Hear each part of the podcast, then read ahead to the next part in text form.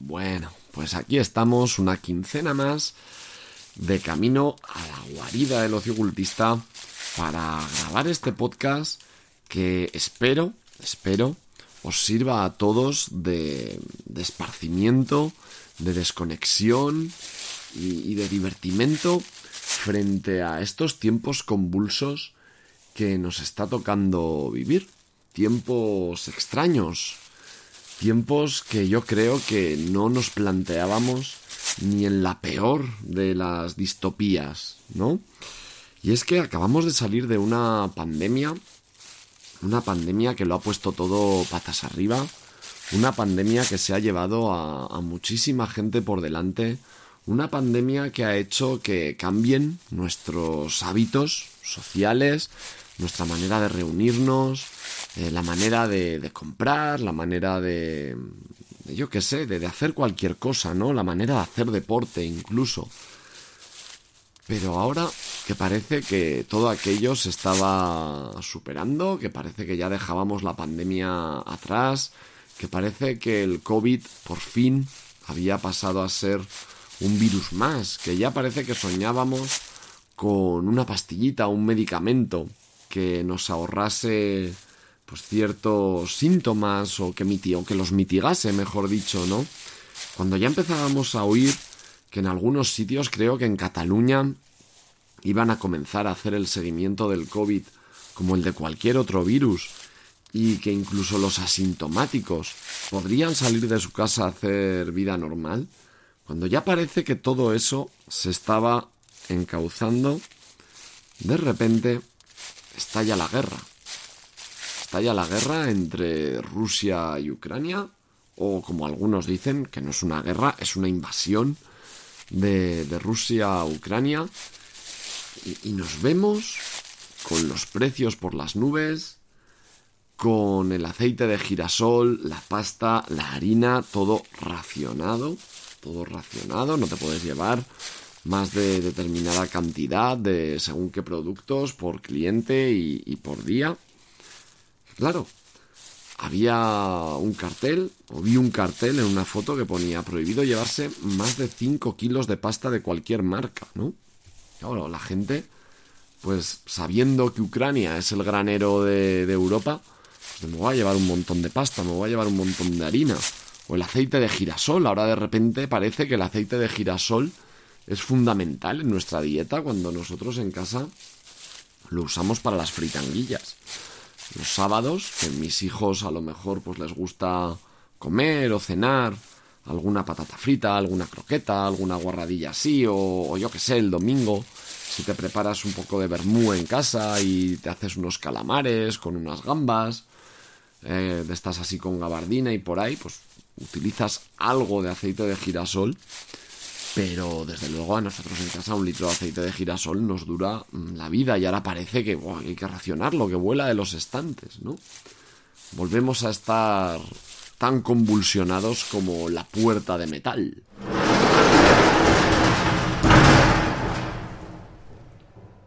Vale, pues ya estoy en el refugio, en lo que será mi refugio antibombas, en el pasillo retumbante.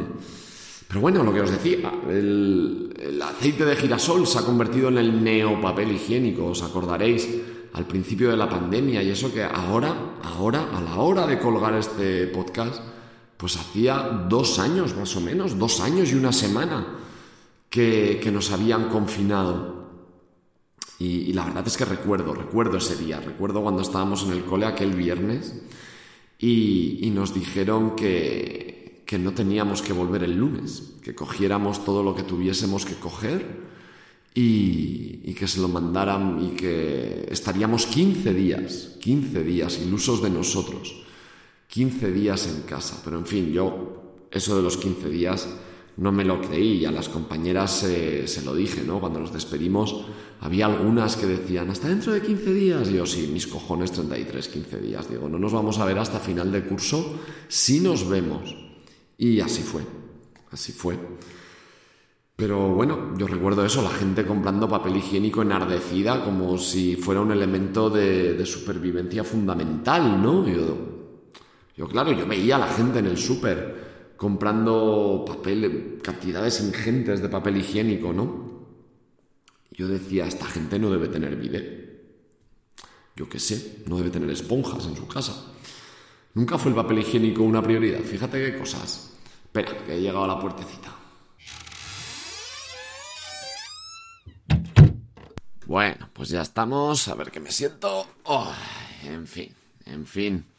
Pues así está el panorama. De todas maneras, yo, más allá de la guerra, más allá de la guerra, el otro día pues leía una reflexión de un tipo por las redes sociales que decía que, que bueno, que esto era otra herramienta más que tenía el gobierno para, para dividirnos. Y, claro, mm, yo de, en un primer momento pensé, claro, pues por razón no le falta, pero haciendo una reflexión un poco más sesuda, tampoco mucho, pero un poquito más sesuda, yendo un poquito más allá, yo pensaba, digo, pero es que se lo ponemos muy fácil. O sea, se lo ponemos muy fácil, enseguida nos posicionamos. Y, normalmente lo que queremos es estar en el lado de los buenos. Pero claro, ya estamos ahí, ya estamos condicionados. Tiene que haber unos buenos y tiene que haber unos malos. Y, claro, yo decía, pero es que claro, te, obligan a eso, yo pensaba, te obligan a eso. A decir, pues bueno, mm, en este caso, ¿no? ¿Qué tienes que ser? ¿Pro Ucrania o pro Rusia? ¿Tienes que ser covidiano o negacionista? ¿Tienes que ser rojo o tienes que ser facha? ¿Tienes que ser antivacunas o tienes que ser pro vacunas? Tienes que ser algo. No, pero mira, yo es que mm, he analizado tal cual problema desde este punto de vista. Buah, eres un tibio, un equidistante, no sé qué, tal. Cuando no te dicen, bueno, bueno, pues claro, mmm, si no eres una cosa, pues evidentemente eres la contraria. ¿No? Y esto eh, lo vemos, lo vemos cada día, lo vemos cada día en medios de comunicación, lo vemos cada día en partidos políticos, que sí, que nos obligan a estar enfrentados. O mejor dicho, nos empujan a estar enfrentados. Pero es que nosotros también se lo ponemos muy fácil. Eh, yo el otro día pues hubo un, una, una, cosa en Mediaset, sucedió una cosa en Mediaset, en el programa de Ana Rosa, para ser más exactos. No es que yo vea el programa de Ana Rosa, fue un vídeo que me llegó. Y en la página web de 4 ponía... Eh, los colaboradores de Ana Rosa le paran los pies a una politóloga mmm, prorrusa. Yo decía, madre mía. Digo, pues voy a entrar a ver qué me mandan aquí. La tal politóloga prorrusa era una chica, debe ser una youtuber, porque por el fondo que se le veía, se veía una pared gris con una luz de, de neón con su nombre. Y, y bueno, mmm, la chica, esta chica, lo único que estaba haciendo, esta mujer, lo único que estaba haciendo, era eh, exponer por qué Putin había entrado a Ucrania. No estaba haciendo nada más. Ella estaba, pues, mmm, echándose para atrás en el tiempo, mostrando por qué este conflicto entre Ucrania y Rusia ya venía desde lejos, una serie de acciones o de decisiones que había tomado Ucrania y que por una serie de pactos o tratados o promesas, como lo queramos llamar, que tenía con, con Rusia, se habían quebrantado y al final, pues bueno, pues una cosa lleva a la otra, a la otra y a la otra, y Putin entra en Ucrania. Fin. No lo justificaba. O sea, ella daba el punto de vista ruso. ¿Por qué Putin entra en Ucrania? Bueno, bueno, bueno. Que si lo estás justificando, que es una vergüenza porque en Ucrania está muriendo gente, porque a ver, y ella decía que sí, que yo no estoy diciendo que, que, esté bien que Putin haya invadido Ucrania y evidentemente me da mucha pena la gente que tiene que abandonar el país. Pero es que los motivos de Putin son estos. O sea, eso es como... A ver, esto es como si yo ahora os empiezo a explicar, mm, hago un podcast sobre la Segunda Guerra Mundial y yo os digo, mira, Hitler consideraba que los judíos eran animales incapaces de, de crear nada bueno en este mundo y por eso los llevaba a la cámara de gas. Y me empezaseis a decir, es que tú eres un nazi, eres un filonazi, eres... No, no, no, perdona, a ver, que yo evidentemente no me parece bien ni mucho menos que Hitler hiciera eso. Pero os estoy exponiendo cuál era el motivo de Hitler para hacer tamaña barbaridad. Pues no. Como esta chica de entrada ya no dijo, pues que hoy, que pobre Ucrania, que no sé qué, sino que expuso los motivos por los cuales eh, Putin había comenzado esta invasión, pues ya está. Era el enemigo. No había entrado al trapo directamente con el relato oficial. Se había atrevido a exponer algo, información, desde el otro lado. Ese fue su crimen. Por eso le tuvieron que parar los pies. Hostia, hostia. A ver, para. Que esta chica no está diciendo nada malo. Lo único que te está dando es ampliarte la información sobre este conflicto. No está diciendo ni que le parezca bien, ni que Putin le parezca el salvador de la patria rusa, ni que no le den pena a los ucranianos. Simplemente te está ampliando información. O sea, porque evidentemente, pues en los medios hay una información sesgada. Evidentemente, se está poniendo a Putin como el malo y hay que ir contra Putin. Putin está muy mal. Pero, eh, vamos a ver, vamos a ver.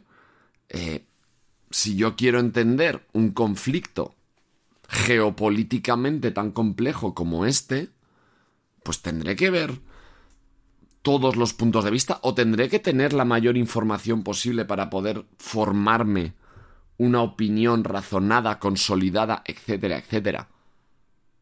Y luego ya, pues evidentemente, pues oye, si quieres tomar uno u otro lado, pues lo tomas. Pero por lo menos sabiéndolo todo o directamente, mm, no, mira, mm, yo ni de un lado ni de otro, yo estoy en contra de la guerra y estoy en contra de las invasiones. Y mi posición y mi lado es a favor de los refugiados, de los niños, de las mujeres, de los ancianos que están huyendo. Esa es mi posición. Pero no. No, no, no, no, no. Eso no sirve. O estás conmigo o no estás conmigo, pero no intentes razonar por tu cuenta, colega. No intentes racionar por tu cuenta, porque entonces serás el enemigo. Pero en fin, ociocultistas, ¿yo a qué os insto? A que busquéis información y no os cortéis un pelo y no os sintáis culpables.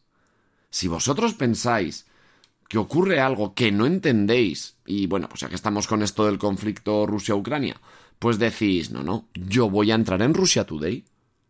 Voy a entrar en Rusia Today a ver qué cuentan. A ver qué cuentan desde el otro lado. ¡Oh, es propaganda! Os dirán algunos. Vale, guay. ¿Y qué medio de comunicación grande no lo es?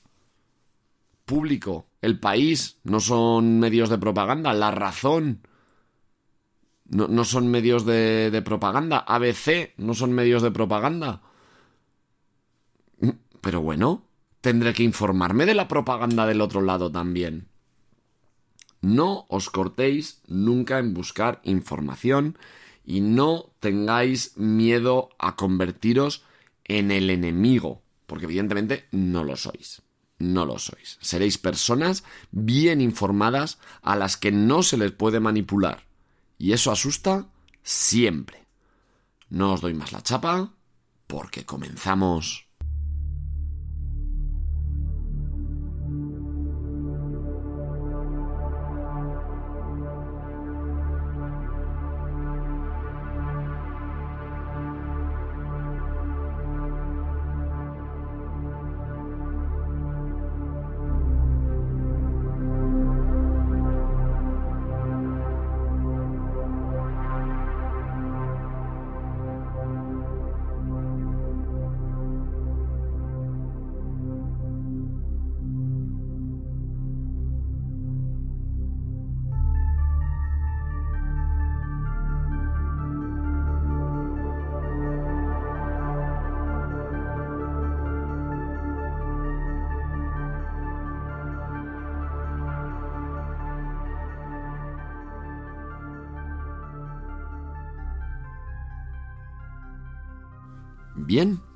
Pues como la actualidad manda, si bien no voy a hablar de la guerra entre Rusia y Ucrania, porque estoy lejos de ser experto de nada, sí que voy a hablar continuando con, el misterio clásico, que, lo cogí con ganas en el, en el pasado podcast, hablando sobre Amityville, voy a hablar de misterios durante la Segunda Guerra Mundial, en un momento, en un escenario que pensábamos que ya no se iba a repetir, en las trincheras, donde entre tiros y bombardeos llega y suceden cosas paranormales, cosas inexplicables en entornos donde la crueldad humana, donde lo peor del ser humano, aunque también lo mejor, alcanza su máxima expresión y de repente aparece el misterio. Y voy a comenzar, voy a comenzar por ni más ni menos, por uno de los temas más misteriosos de la Segunda Guerra Mundial, que es la desaparición del vuelo 19. ¿Qué es este caso? ¿Qué es la desaparición del vuelo 19?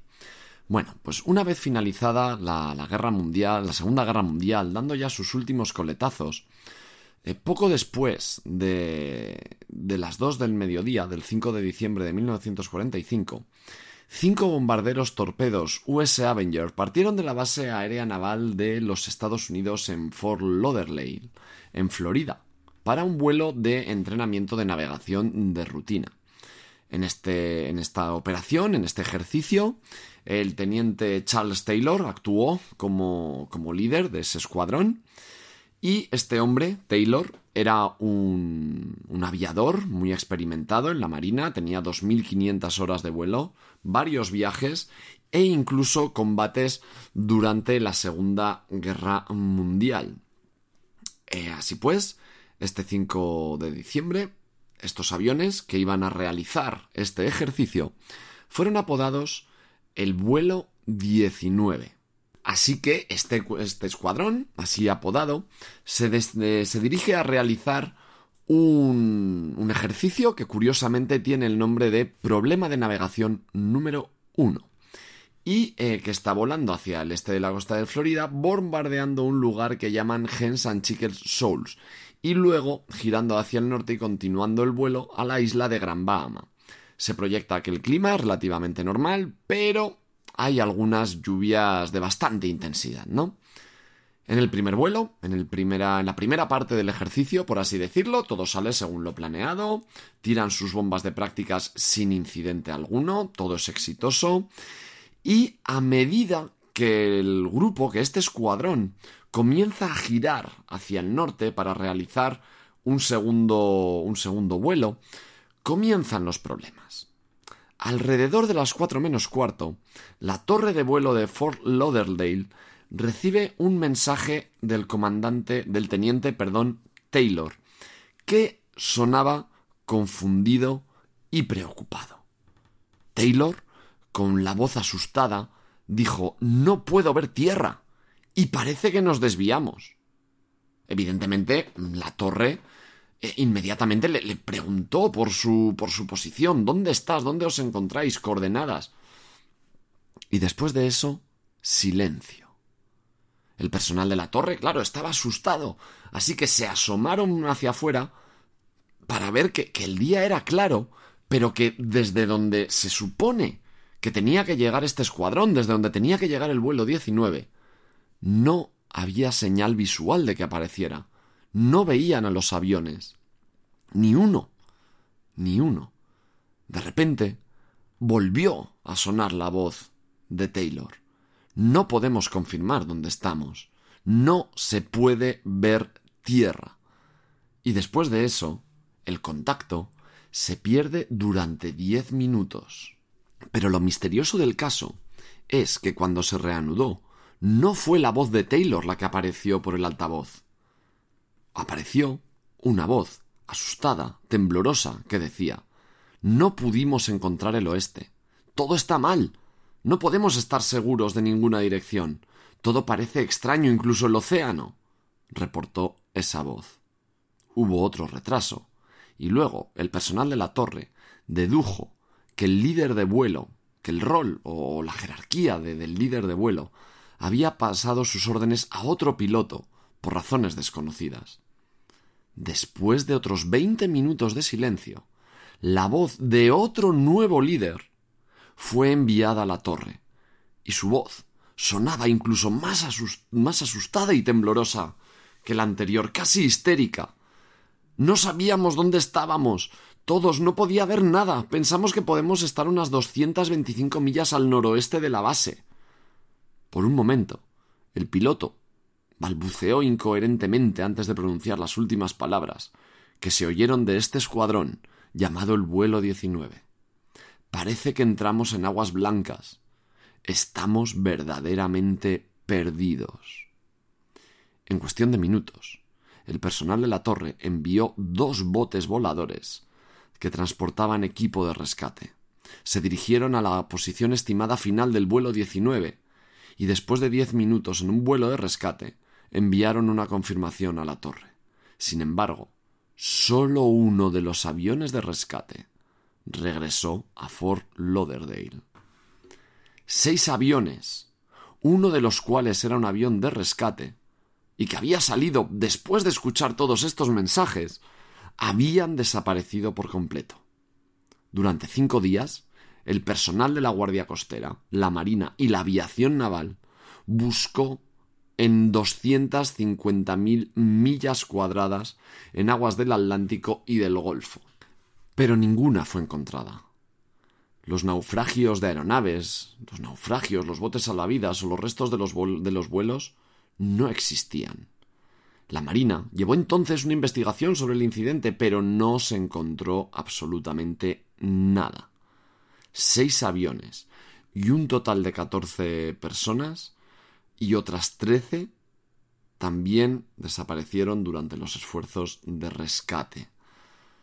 Estos extraños acontecimientos del 5 de diciembre de 1945, como os podéis imaginar, han servido desde entonces para alimentar todo tipo de teorías y de especulaciones salvajes. En los años 60 y 70, varios, varias revistas o varios escritores ayudaron a, a, difundir la idea de que este escuadrón, el vuelo 19, había sido engullido por el Triángulo de las Bermudas, una parte del Atlántico supuestamente conocida por su alto volumen de personas desaparecidas y extraños fallos mecánicos que os voy a contar vosotros sociocultistas del Triángulo de las Bermudas que ya no sepáis. También, también se teoriza sobre anomalías magnéticas, dimensiones paralelas, abducciones extraterrestres que podían haber jugado un papel en esta y en otras tragedias, ¿no? Eh, en, en, 1977, en la película de Steven Spielberg, la famosísima Encuentros en la tercera fase, es el propio director, es el propio Steven Spielberg el que muestra cómo este escuadrón, como el vuelo 19, está llevado a, por se lleva, está abducido por platillos volantes y luego es almacenado en un desierto en México. Pero más allá de eso, ¿qué pasó realmente con el vuelo 19? El escenario más lógico o, o que puede darnos una explicación más realista es que el avión se quedó sin combustible y se estrelló en algún lugar de la costa de Florida y pues no pudieron sobrevivir debido a pues eh, que el mar estaba revuelto y, y las aguas profundas. En 1991, un grupo de cazadores de tesoros encontró cinco aviones de la Segunda Guerra Mundial cerca de Fort Lauderdale. Fort Lauderdale, jolín, lo tengo aquí apuntado, pero es que el la lengua me vibra demasiado. Fort Lauderdale. No obstante, después de realizar una serie de investigaciones, se descubrió que el avión pertenecía, o este, este grupo de aviones pertenecía a, a un grupo de la Marina diferente, porque el número de serie no coincidía con los del vuelo 19 desaparecidos el 5 de diciembre de 1945. Muchos, mucha gente, muchas publicaciones todavía creen que los restos del vuelo 19 y su avión de rescate pueden estar en algún lugar del Triángulo de las Bermudas. Si queréis saber más sobre este caso del vuelo 19, os recomiendo un libro que se llama Vuelo 19, de José Antonio Ponsetti, que realiza pues una investigación mm, bastante completa sobre, sobre la, desaparición de este, de este vuelo.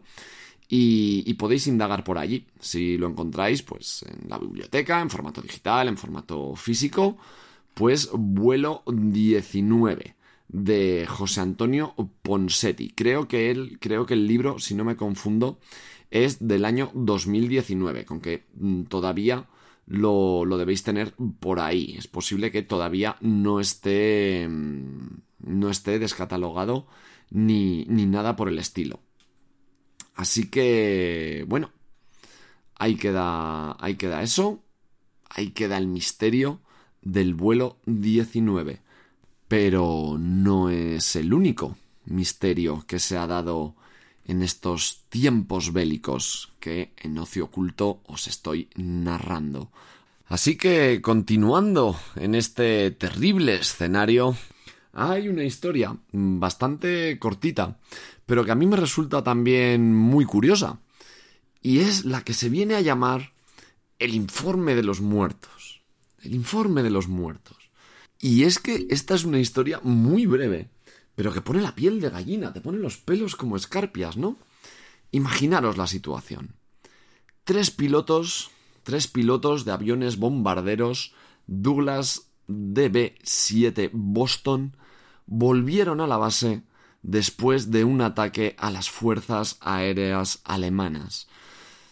Fijaros cómo llegarían, ¿no? Después de una intensa jornada, pues, de combate aéreo, de bombardeos, a saber cuántas horas o cuánta tensión nerviosa habría pasado esa pobre gente. Pues bueno, después de esa jornada de, combate a, muerte, porque claro que era combate a muerte, estás en la guerra, estás en combate a muerte, no hay, no hay otra cosa. Llegan a su base y el mariscal al mando los recibe y les encarga que hagan un informe detallado de la misión. No obstante, no obstante, eh, el alto mando, ¿no? Pues viendo que, los chavales eh, están agotados, que han pasado por una jornada penosa, les permite que antes de, de redactar ese informe, la labor tediosa de la burocracia, eh, les permite descansar. Así pues, el mariscal sigue a su a sus tareas y los tres pilotos se van a, a realizar el descanso, el merecido descanso que les ha permitido su superior. Minutos después, estando el mariscal en sus quehaceres, recibe una llamada informándole del fallecimiento de esos tres pilotos durante la misión. Claro, el mariscal está aturdido, está sorprendido, pero no solo por haber hablado, por haber recibido en la base a esos tres pilotos, sino que lo más curioso del caso es que el mariscal recibió el informe que le había encargado a los tres pilotos muertos. La conclusión que se puede sacar de esta historia es que los espíritus de estos tres soldados, quizá como tarea, como última tarea que les faltaba para poder pasar al mundo de los muertos, era redactar ese informe. Y lo redactaron. Así que se dice que fueron los fantasmas de estos tres pilotos los que redactaron el informe que apareció en la mesa del mariscal. Me parece una historia brutal. O sea, me parece una historia acojonante, acojonante. No obstante, tampoco es una historia excesivamente rara dentro de los sucesos paranormales, ¿no? O dentro de, de la parapsicología, porque eh, muchas veces Mm, hemos oído casos de, llamadas desde el más allá, ¿no? Gente eh, que les suena el teléfono móvil y, que recibe la llamada entrante de un amigo, de algún familiar, y que cuando lo coge, pues algunas veces no se oye nada, otras veces tiene una conversación, conversación extraña por eso, y luego, pues descubre que ese familiar, ese amigo, esa persona que le ha llamado, llevaba varias horas fallecido. Entonces, bueno, pues en este caso, pues dado que no hay tecnología de por medio, fueron los espíritus, supuestamente, de estos tres pilotos los que redactaron el informe que había pedido el mariscal. Me parece una historia fantástica, me parece una historia fantástica, puede ser una leyenda urbana, ¿no? Pero es que no me voy a molestar ni en investigarlo, porque me parece una historia tan curiosa que prefiero creerme esto. O sea, prefiero no quitarle el encanto a esto, la verdad. Bueno, a ver, entenderme bien, el encanto. O sea, estamos hablando de, tres militares fallecidos, me refiero al encanto de, de, la historia en sí, ¿no? ¿no? No del suceso que derivó eh, en esta historia, evidentemente, evidentemente. Pero bueno, Vamos a continuar con misterios de la Segunda Guerra Mundial y esta vez nos vamos a bajar a un plano más terrenal, porque claro, mm, cuando hablamos del ámbito del misterio, pues no solo nos, no solo nos referimos a lo parapsicológico, ¿no? Eh, también hubo, eh, digamos, misterios más mundanos, por decirlo de, de, alguna manera, misterios más mundanos, más, más eso, más terrenales, pero no por ello menos apasionantes, no por ello menos apasionantes. Como muchos de vosotros bien sabéis, eh, al finalizar la Segunda Guerra Mundial, hubo una polémica gorda, en tanto en cuanto hubo muchos militares nazis, muchos científicos nazis sobre todo, que de alguna manera fueron rescatados por los Estados Unidos, y de hecho fueron buena parte de los desarrolladores del programa espacial de Estados Unidos, y es que, pues bueno, otra cosa los nazis no, pero investigar investigaron un huevo, y sobre todo pues en temas armamentísticos y en determinadas tecnologías, pues bueno, pues los americanos se quisieron aprovechar de eso y digamos que de alguna manera hubo ahí una especie como de amnistía subterfugia, ¿no? Una amnistía de tapadillo, una amnistía underground, sin ser amnistía, etcétera, etcétera. Muchos otros, muchos otros alemanes, eh, se supone o se cree que se escondieron en Sudamérica cuando huyeron de, Alemania, llegando incluso a crear ciudades, pues cambiándose de nombre, bueno, tremendo, ¿no?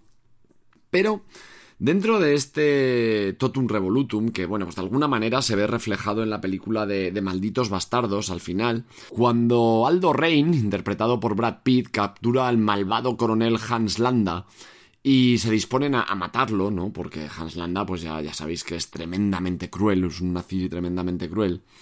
Y reciben una llamada de los altos mandos y le dicen, no, no, no lo podéis matar, a este lo, lo tenéis que traer aquí, ¿no? Pues bueno, un poco al hilo de, todo eso, eh, en, este, en, esta serie o en este capítulo de desapariciones, tenemos dos nombres que, que, resaltan sobre los demás, ¿no? Y son los de Hermann Göring y Martin Bormann. Estos dos, estos dos, digamos que concluyeron su periplo por la Segunda Guerra Mundial, concluyeron su periplo con el nazismo de maneras muy misteriosas, de manera que aún a día de hoy, bueno, quizá la de Martin Burman sea un poco más diáfana, pero aún a día de hoy se desconoce eh, cómo eh, llegó a, fallecer, ¿no? Estos dos personajes. Vamos a empezar por Hermann Göring. Hermann Göring, eh, digamos que de alguna manera, pues, cuando finalizó la Segunda Guerra Mundial y una vez llegados ya a, los juicios de, Nuremberg, digamos que Göring era la superestrella. Era la superestrella. ¿Por qué? Porque eran once los exdirigentes del Tercer Reich, políticos y militares, que habían sido condenados a morir en la horca por las atrocidades cometidas, pero Göring, eh, también llamado como el Reich Marshal, era el que iba a llevarse todas las portadas, porque de los once que iban a ser ejecutados, digamos que él era el que tenía el más alto rango y, eh, pues bueno, el que había ostentado puestos de más importancia dentro de, del régimen nazi, ¿no? Dentro del régimen de, Hitler. No obstante, también es cierto que eh, Göring, como veremos un poquito más adelante, cuando llegó a los juicios de Nuremberg, ya no era lo que había sido anteriormente. ¿Quién era Göring? ¿No? ¿Quién era Göring? Como os digo, Hermann Göring eh, había ostentado muchos cargos durante el nazismo, entre ellos la dirección y la conducción de la Luftwaffe, lo cual, como ya os he comentado anteriormente, le convertía en, digamos, la cabeza visible de las ruinas que, había quedado de, que habían quedado del, del Tercer Reich. Porque claro, Adolf Hitler, Joseph Goebbels y Henry Hitler se habían suicidado y Martin Burman, que hablaremos después de él, estaba desaparecido. Por lo tanto, Göring era el nazi de más alta jerarquía que quedaba para rendir cuentas ante el Tribunal Internacional de, de Nuremberg, ¿no?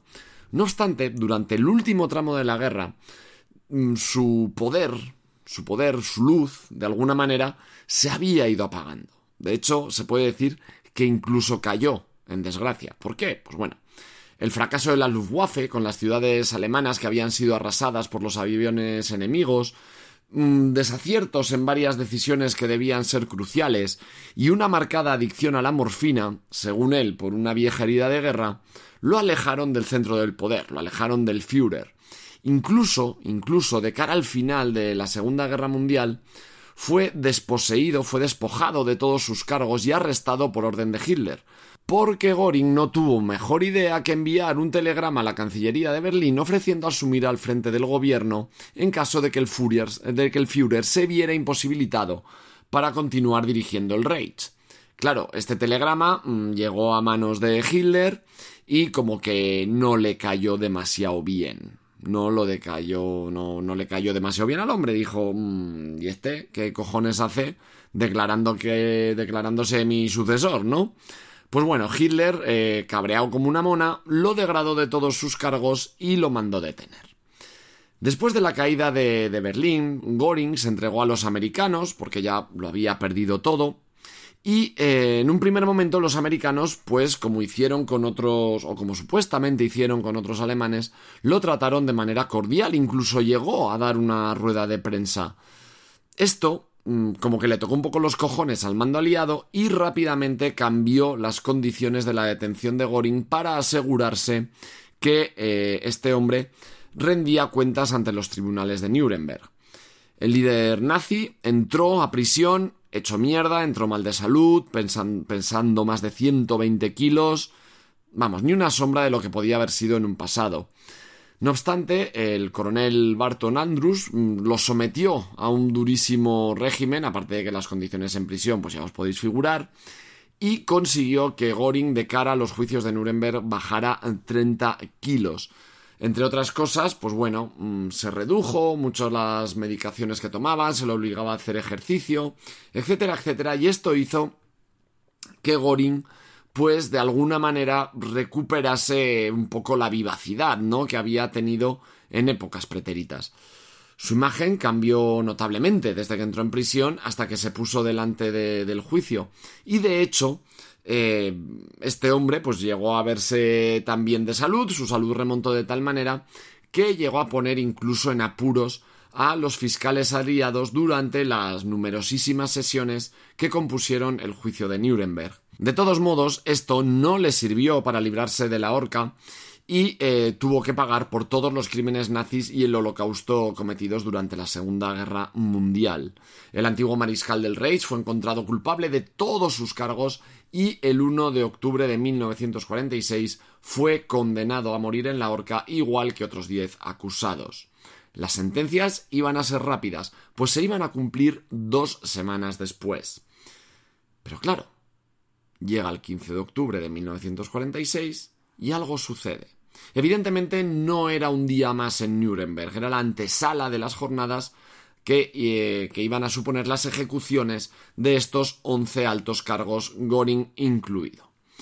Los prisioneros mm, pues habían notado movimiento, habían visto caras nuevas, ruidos, movimientos de gente en prisión, estaban armando los cadalsos para, para ahorcarlos en el gimnasio, cuando eh, el doctor Ludwig Plupker, un alemán que, que, se encargaba de atender a los, a los reos, llegó a la celda de Goring para darle unos sedantes como cada noche, pues Goring necesitaba eh, pastillas para dormir. Él le hizo un par de comentarios que, que, lo llevaron a pensar pues que estaba que estaba al tanto de lo que se le venía encima, ¿no? Dijo, dice, no hay duda de que preparan algo. Fue una de las frases que pudo escuchar el médico. En sus memorias, este médico, Plufker, eh, dijo que sustituyó los sedantes por un placebo para evitar que Goring se sumiera en un sueño muy profundo, ya que poco después, esa misma madrugada, tenía que ser llevado al patíbulo. Pero esto nunca ocurrió. Esto no pasó. El cuello de Goring no cató soga. ¿Por qué? Minutos después de que este médico le, suministrase las pastillas, alrededor de las once menos cuarto de la noche, como un par de horas antes de la ejecución de la sentencia, el que había sido número dos de Hitler y que había sido observado permanentemente por la mirilla, por la puerta de la celda del, soldado que, que se dedicaba a vigilarlo, murió. Y murió envenenado por una cápsula de veneno que estaba en su boca y que él mismo mordió. De hecho, mm, tal potencia tenía este veneno que los intentos para reanimarlo fueron inútiles. Pero claro, ¿cómo llegó esta cápsula a manos de Goring? Si el único que lo había visitado había sido el médico y estaba constantemente vigilado por un soldado. Una de las primeras teorías eh, señala que eh, Goring escribió tres cartas fechadas el 11 de octubre. Una estaba dirigida al coronel Andrews, que era el que le había puesto ahí a régimen severo en la prisión, otra a la Comisión de Control de las Potencias Ganadoras y la tercera a su esposa, eh, Amy Sonneman. En la primera, dijo haber tenido el veneno siempre con él, que mediante una artimaña eh, lo escondía en una percha al, desvestirse y que luego lo ponía en sus botas cuando iba a las sesiones del juicio. Una versión mm, que, según parece, pues bueno, es difícil de creer debido a los exhaustivos controles a los que eran sometidos en prisión y, asimismo, los exhaustivos controles a los que eran sometidos cuando se desplazaban a las sesiones del juicio. Así que, bueno, mm, tal vez su argumentación estaba dirigida de tal manera que no se investigase quién fue su verdadero ayudante, quién le suministró esa cápsula de veneno. El primero, la primera persona en asegurar que le había suministrado el veneno a, Goring fue un periodista austríaco que se encargaba de cubrir el juicio y que se llamaba Peter, Peter Martin Bleibtreu o Bleibtreu. Este dijo que logró ingresar en la sala del tribunal cuando estaba vacío y que pegó la cápsula donde se solía sentar Goring con goma de mascar una versión un poco disparatada, rocambolesca. Otro que se quiso atribuir eh, la medalla de haberle suministrado el veneno a Goring fue un antiguo general de las SS. A ver si lo digo bien. Erich Bondenbach Zelewski. Según su historia, según su, su, declaración, se cruzó con Goring en un pasillo de la prisión y le pudo dar una pieza, una pastilla de jabón que contenía el veneno. En un primer momento, eh, estas declaraciones, esta historia de, de Bach fue tomada como cierta. Fue tomada como cierta. De hecho, durante los años 50 era poco menos que, la causa oficial, ¿no? De, de, la muerte de Goring, que había muerto envenenado por la cápsula que le había facilitado este hombre. No obstante, en investigaciones posteriores, esta historia fue perdiendo peso. Por otro lado, también se habla de un amigo americano. Mientras Goring estuvo en la prisión, pues como tenía una personalidad, eh, pues digamos, arrolladora, debía ser un tipo carismático, eh, logró cautivar con ella pues algunos militares americanos, entre ellos el teniente Jack Willis, un tejano apasionado de la caza, igual que Goring, y que, según parece, compartió muchos momentos con él. De hecho, aquí, incluso en, el libro El misterio del suicidio de Hermann Göring, de Ben Schwaringer, eh, le atribuye a Willis haber sido la persona que le facilitó el eh, veneno. Este oficial tenía acceso al depósito de la prisión donde estaba el equipaje de Goring. De esta manera no habría tenido ningún tipo de dificultad a la hora de tomar un recipiente de, cartón, de latón, un tubito como de latón más o menos del tamaño de una bala, en la que se ocultaba la cápsula de cianuro. Eh, y además, pues bueno, consiguió meter este recipiente dentro de un bote de crema. Este mm, no fue el único favor de Willis a Goring. También eh, se fue el encargado de hacer llegar a la esposa de Goring eh, algunas cartas que, este nazi le, escribió a su esposa, a su hija pequeña. E incluso Willis fue recompensado por ello, y es que se, se cree que le hizo llegar una pluma estilográfica de oro macizo y un reloj de pulsera con la firma del propio Goring grabada. No obstante, Willis murió pocos años después, en 1994, y se llevó todos estos secretos con él a la tumba. Pero la versión del oficial tejano ayudando a su amigo Goring era eh, evitar la vergüenza, la vergüenza de la horca y sigue siendo una de las teorías más aceptadas por todos los investigadores de este misterioso caso. Por otro lado, tenemos también la persona de Herbert Lee Stevers, un soldado raso eh, al final de la Segunda Guerra Mundial y que fue uno de los encargados de custodiar a Göring eh, en Nuremberg. Casi 60 años después de, de la muerte de Göring, en febrero de 2005, Stevers dijo que tenía que revelar un gran secreto, que no quería llevárselo a la tumba y ni más ni menos que declaró al diario Los Angeles Times yo le di el cianuro a Goring. Según Stevers, él conoció en un bar a una mujer llamada Mona, quien le presentó a dos hombres. Estos le preguntaron entre copas si tenía acceso a Hermann Göring, ya que estaba enfermo y necesitaban hacerle llegar un medicamento que los aliados, pues evidentemente no le daban porque ¿para qué? si lo iban a ahorcar. Eh, estos misteriosos hombres le habrían dado a este soldado, a Stevers, una pluma con la medicina escondida dentro. Eh, este hombre contó que en realidad se trataba de cianuro, aunque en ese momento lo desconocía. Su historia llegó a ser rechazada incluso por otros guardias que, se, que se encontraban en Nuremberg y fue acusado incluso de oportunista pues, por sus propios compañeros. De esta manera, mm, Stevers no logró sacar de la ecuación la figura de Willis, que sigue apareciendo como la persona central en el suicidio de Hermann Göring. Tampoco debe descartarse, tampoco debe descartarse la persona que tuvo contacto directo con él la noche para la que estaban programadas las ejecuciones, que fue el médico Plufker. Ambos también podían haber tenido relación con la aparición de las tres cartas que Gorin escribió el 11 de octubre y que fueron halladas tras su muerte. Una de ellas estaba dirigida al coronel Andrews. Y según parece, en esta carta, Goring eh, de alguna manera agradecía a Willis y Fluker al asegurar que no se debía culpar a nadie del personal de la prisión, reiterando que siempre tuvo la cápsula en su poder consigo y que solo la podían haber descubierto por azar digamos que esta fue el agradecimiento o, el favor póstumo que Goring le brindó a sus ayudantes, a sus cómplices, mm, y que, pues bueno, pues esto le permitió no aparecer en la foto que todo el mundo estaba esperando, que era la de Goring eh, literalmente con la soga al cuello.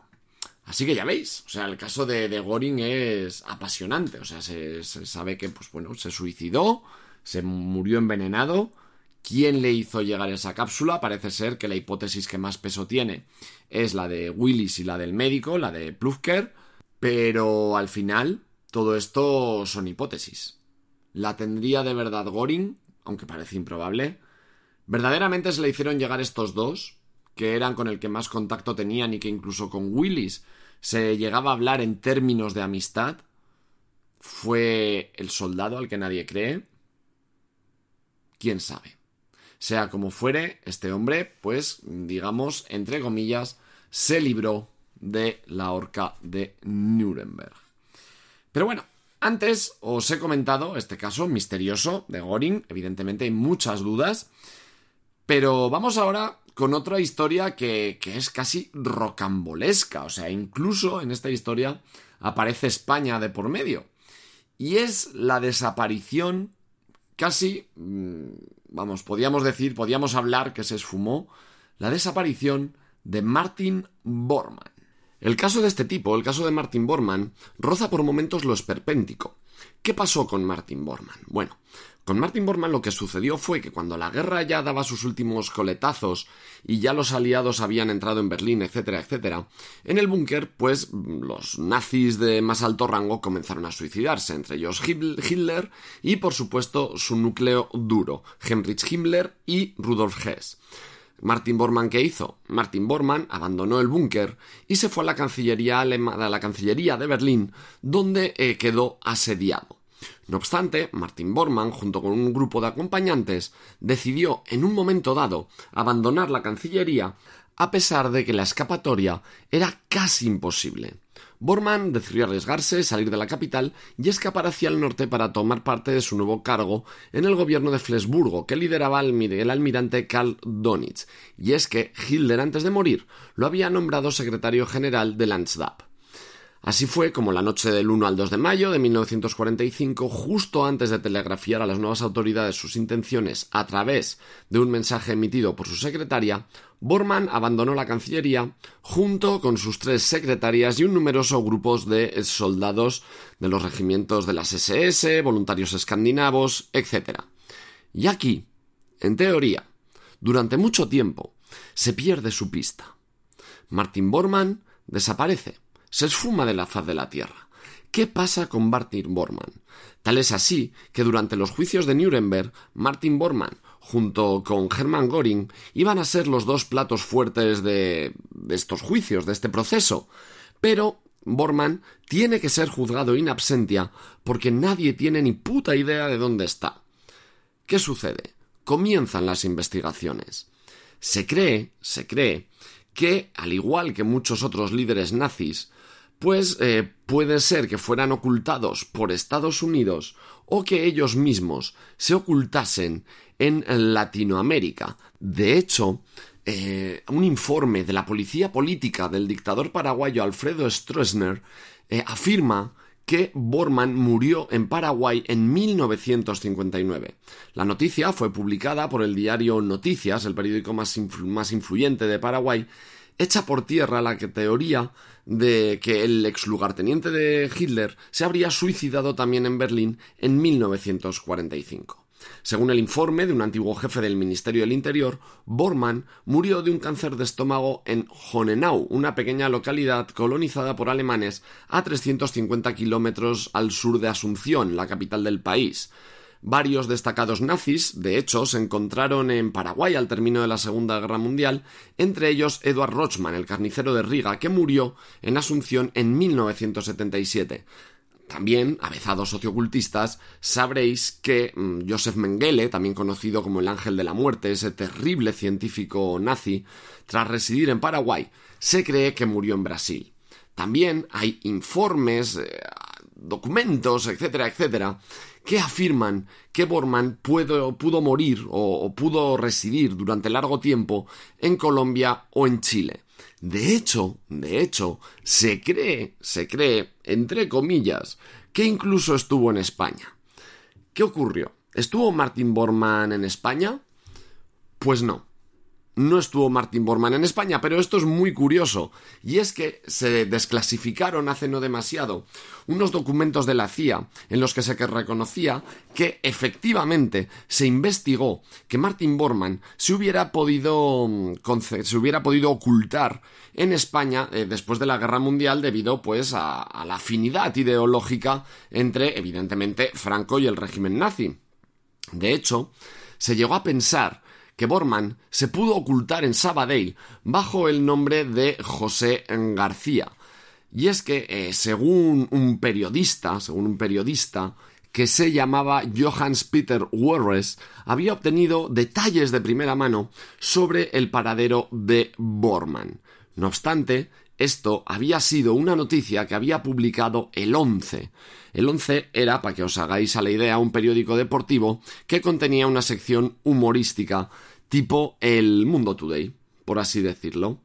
De hecho, eh, se demostró que el tal Guerres nunca residió en España y, bueno, pues no, no, tenía por qué saber español. Por lo tanto, la información que le llegó de este periódico, pues bueno, mm, no, no, tenía por qué saber, digamos, el corte de, de este semanario deportivo. De hecho, si acudimos a, la hemeroteca y vamos al diario El 11 sobre las fechas que se citan en este informe de la CIA, encontramos noticias que son de, pura cuchufleta, ¿no? Como por ejemplo las declaraciones de un extremo izquierdo del Kiel que se llamaba Walter Siedelt y que en ese momento jugaba en el español y que, eh, bueno, pues las declaraciones rayan lo, evidentemente, lo humorístico, ¿no?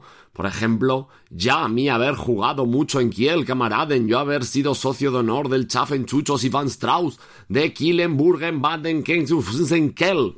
O sea, la, la, la, CIA se hizo eco de esto, joder. O sea, yo ahora, ahora me río, pero la CIA se hizo eco de esto. O sea, estaban tan desesperados por encontrar a, a, a, Borman que cualquier pista se daba por válida. O sea, yo entiendo que, que no puedas conocer que, que, el 11 sea un periódico humorístico de, de, la España de aquella época, ¿no? Pero cuando tú lees Killenburgen, Baden, Kenfurgen de Sekel, pues hombre, mmm, yo qué sé, hubo otra declaración. Ya a mí estar tres veces seleccionado por la Forman de Genfuken Butifarran Bragen Fußballer Kluben. Joder, o sea, la Butinfarrenbragen. No me jodas, no me jodas. Pues bueno, la CIA siguió esta pista. Siguió esta pista. A ver, yo me imagino, pues que evidentemente mm, los medios de información y, y las vías de comunicación y el espionaje de aquella época no sería como el, como el de ahora, evidentísimamente. Pero hombre, mm, mm, yo creo que cuando te llega tu espía o quien sea y te dice, mire señor, hemos encontrado esto y tú lees Butifarrenbragen, ¿qué me estás contando? O sea, pero bueno, yo me imagino que ante un criminal de tal calibre, pues eh, todo se daba, todo se daba por bueno. No obstante, igual que acabó pasando con Hermann Göring, el misterio de, de Martin Burman también se acabó descifrando. Y es que, ¿qué sucedió? Pues bueno, como os he dicho, Martin Bormann, junto con sus secretarias y un grupo nutrido de soldados, se dispuso a abandonar Berlín. Eh, estos soldados, este grupo de personas, digamos, que iba eh, acompañado por un tanque Tiger y un cañón autopropulsado Sturg. Sin embargo, cuando el grupo de fugitivos cruzaron el puente de Winderdammer sobre el río Spree, un destacamento de soldados rusos al otro lado descubrieron la maniobra y abrieron fuego contra los fugados entre el tiroteo y demás, lanzaron un pepinazo contra el, contra el tanque Tiger que directamente lo volatilizó. La explosión fue tremenda y todo este grupo que se desplazaba al lado del tanque debió salir despedido, calcinado, etcétera, etcétera. Y es que unos pocos años después, después de que ya pues se hubieran celebrado los juicios de Nuremberg, etcétera, etcétera, en unas obras que se hicieron cercanas a la zona donde sucedió esto, se encontraron en una cuneta los cuerpos calcinados de varias personas y tras un análisis de ADN solicitado por la propia descendencia de Martin Burman, se dedujo que uno de esos cuerpos era del alto mandatario nazi. Pero bueno, ahí estuvo el misterio, ahí estuvo el Butifarrenbragen, el Butifarrenbragen Gate, lo podíamos llamar. Y como estas hubo muchísimas desapariciones misteriosas que bueno, podemos dejar para siguientes podcasts. Pero volvamos a lo paranormal. Y es que entramos ahora en una de esas secciones, por así decirlo, de esto da para futuro podcast. Y así va a ser, porque si algo curioso sucedió durante la Segunda Guerra Mundial fue ni más ni menos que el uso de la magia. O sea, y la magia entendida a gran escala. O sea, la magia como elemento de guerra. Tanques, metralletas, aviones y magia. Magia. Pero la magia se utilizó por parte de todos los bandos. Sí que es verdad que Hitler se rodeó ya desde el primer momento de importantísimos eh, magos o especialistas en, en ocultismo que le ayudaron de hecho incluso a fundar el partido. Pero también, durante el transcurso de la guerra, tenía ahí ahí muy codo con codo con él, bueno, de hecho eran poco menos que, que, su mano derecha, ambos dos de ellos, Heinrich Himmler, que estaba considerado como el mago del Tercer Reich, y Rudolf Hess, una persona que, que más allá de, de, su crueldad, resultaba apasionante por todo, no, no por él mismo, sino por todo lo que se generó a su alrededor. Era un tipo tan peligroso, con tanta influencia y con una inteligencia mm, tan desmedida, que se organizaron auténticas tretas para intentar capturarle.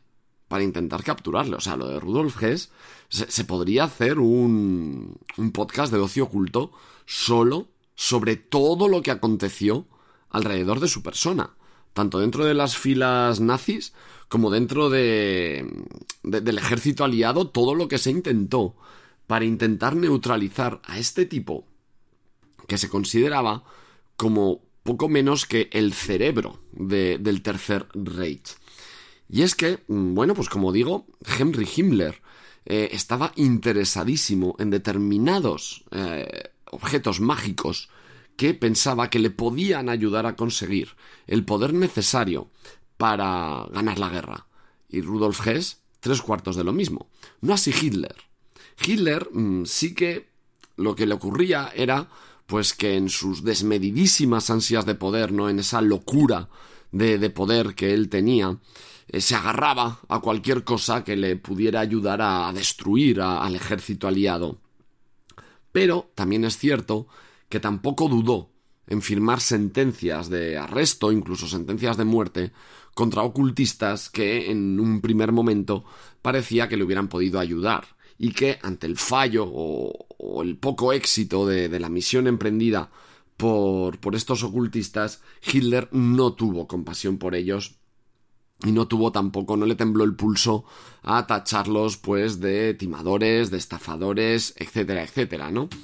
Pero ahí está, ahí está el uso de la magia en la Segunda Guerra Mundial. De hecho, de hecho se cree que, bueno, se cree, a ver, se cree, se cree con pinzas, hay teóricos de la conspiración, de, la conspiración y del ocultismo, ¿no? Mezclando estas dos cosas que a veces pues pueden resultar tan ambiguas, que creen que todo el delirio de Hitler, todo el delirio de Hitler, provenía porque llegó a conseguir incluso tener en su poder ni más ni menos que la lanza de Longinos.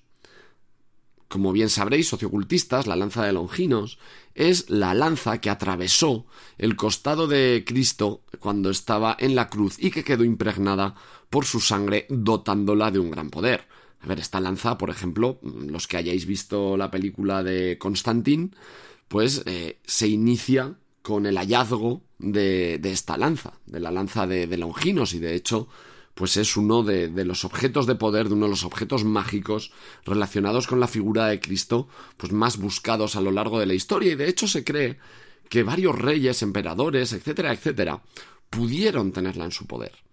Pero esta lanza también posee una maldición. Esta lanza es un poco rollo el anillo único. Y es que mm, la lanza, digamos que de alguna manera te encuentra, te encuentra, te dota de un poder inimaginable y cuando digamos ya no te necesita, el hecho de perderla te hace caer en desgracia, ¿no? De hecho, Laura Falcó, en su libro La maldición de la lanza, creo que es de 2020, porque lo publicó pues o muy poquito antes del confinamiento o puede que incluso durante el confinamiento. O sea, fue un libro de estos que casi se, o una obra, libros, discos, etcétera, etcétera, que casi se perdieron de vista por la terrible situación que estábamos viviendo hace dos años, ¿no? Pero bueno, Laura Falcó lo explica muy bien en ese libro, cómo el tener la lanza de Longinos realmente te asegura, digamos, un poder temporal, pero que luego todo ese poder se transforma en desgracia, ¿no? Pues se cree que la tremendísima derrota, o bueno, a ver, se cree, repito, eh, gente aficionada al ocultismo y entendidos en este tipo de objetos, piensan que Hitler una de dos. O tuvo en su poder la lanza, y evidentemente cuando ya decidió invadir todo y atacar todo y tal, fue eh, el inicio de su fin, como así realmente fue, digamos que se embriagó de poder, ¿no? Y, intentó dominar el mundo. Y allí, pues, perdió el contacto con la lanza. O hay otra teoría que afirma que toda la Segunda Guerra Mundial fue una suerte de estratagema para que Hitler pudiera hacerse con la lanza de Longinos. Sea como sea, esto quedan en meras suposiciones. ¿Qué pasó con la lanza de Longinos? ¿De verdad estuvo en poder de los nazis? o urdieron toda la Segunda Guerra Mundial para poder hacerse con ella. Pero lo que sí que es cierto es que Henry, Heinrich Himmler, joder, me, me, trabo con los nombres alemanes, ya me cuesta el inglés, pues imaginaros el alemán, ¿no? Ahora lo de Butifarrenbragen me ha salido bastante bien. En fin, Heinrich Himmler eh, buscó alguno de esos objetos mágicos y de hecho uno de ellos lo buscó en España y queda ahí una anécdota muy popular y es que eh, Heinrich Himmler hizo una parada en España pues con la excusa de entrevistarse con los altos mandos franquistas y demás.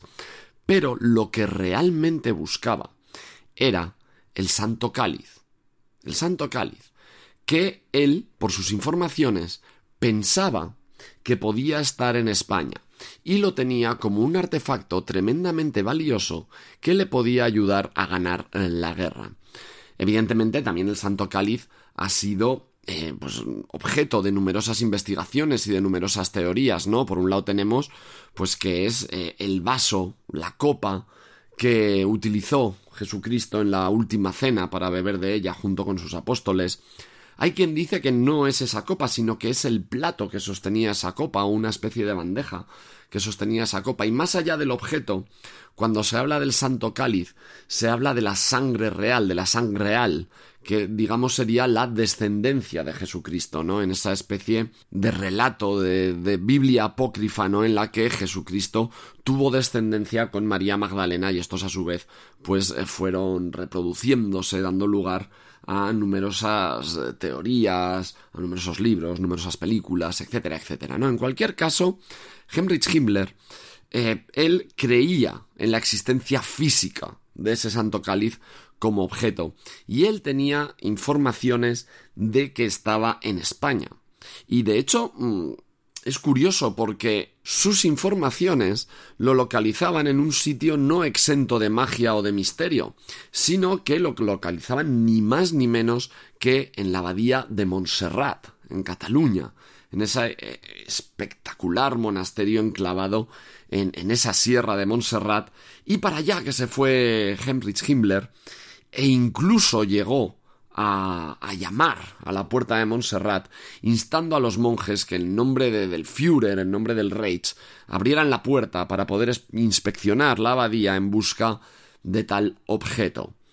Los monjes eh, se negaron, se negaron en redondo y eh, no le abrieron la puerta de ninguna manera, lo cual hizo que Heinrich Himmler se fuera de España con un cabreo considerable al no poder meter sus narices en Montserrat para constatar, y quién sabe si robar, en caso de que hubiera estado allí, el Santo Cáliz.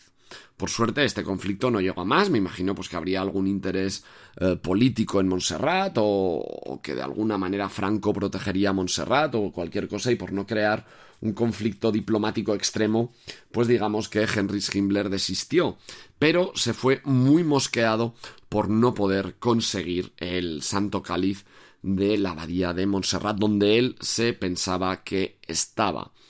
Ya veis, estos dos objetos mágicos, ¿no? Que, pues bueno, uno pudieron tenerlo, no pudieron tenerlo, lo buscaban. Heinrich Himmler estaba mmm, convencidísimo de que ahí estaba el, el santo cáliz, pero no se queda aquí el tema de la magia en la Segunda Guerra Mundial, y es que hemos estado hablando de, del lado de los nazis, pero es que en el bando aliado Churchill también contaba con, con magos, con ocultistas, ni más ni menos. De hecho, ni más ni menos Churchill tenía en sus filas que al mago negro, a Alistair Crowley, el que posiblemente sea uno de los ocultistas, uno de los hechiceros más importantes de todos los tiempos y es que Crowley le aconsejaba a Churchill sobre cómo combatir determinados hechizos o determinadas estrategias psíquicas o de propaganda que llegaban desde el bando nazi. De hecho, fue Churchill, ay, fue Churchill, perdón, fue Crowley el que le recomendó a Churchill que dedicara unos momentos de oración durante el día, que la población se concentrase en la oración o en un minuto de silencio para enviar toda esa energía contra el movimiento nazi, contra el enemigo nazi.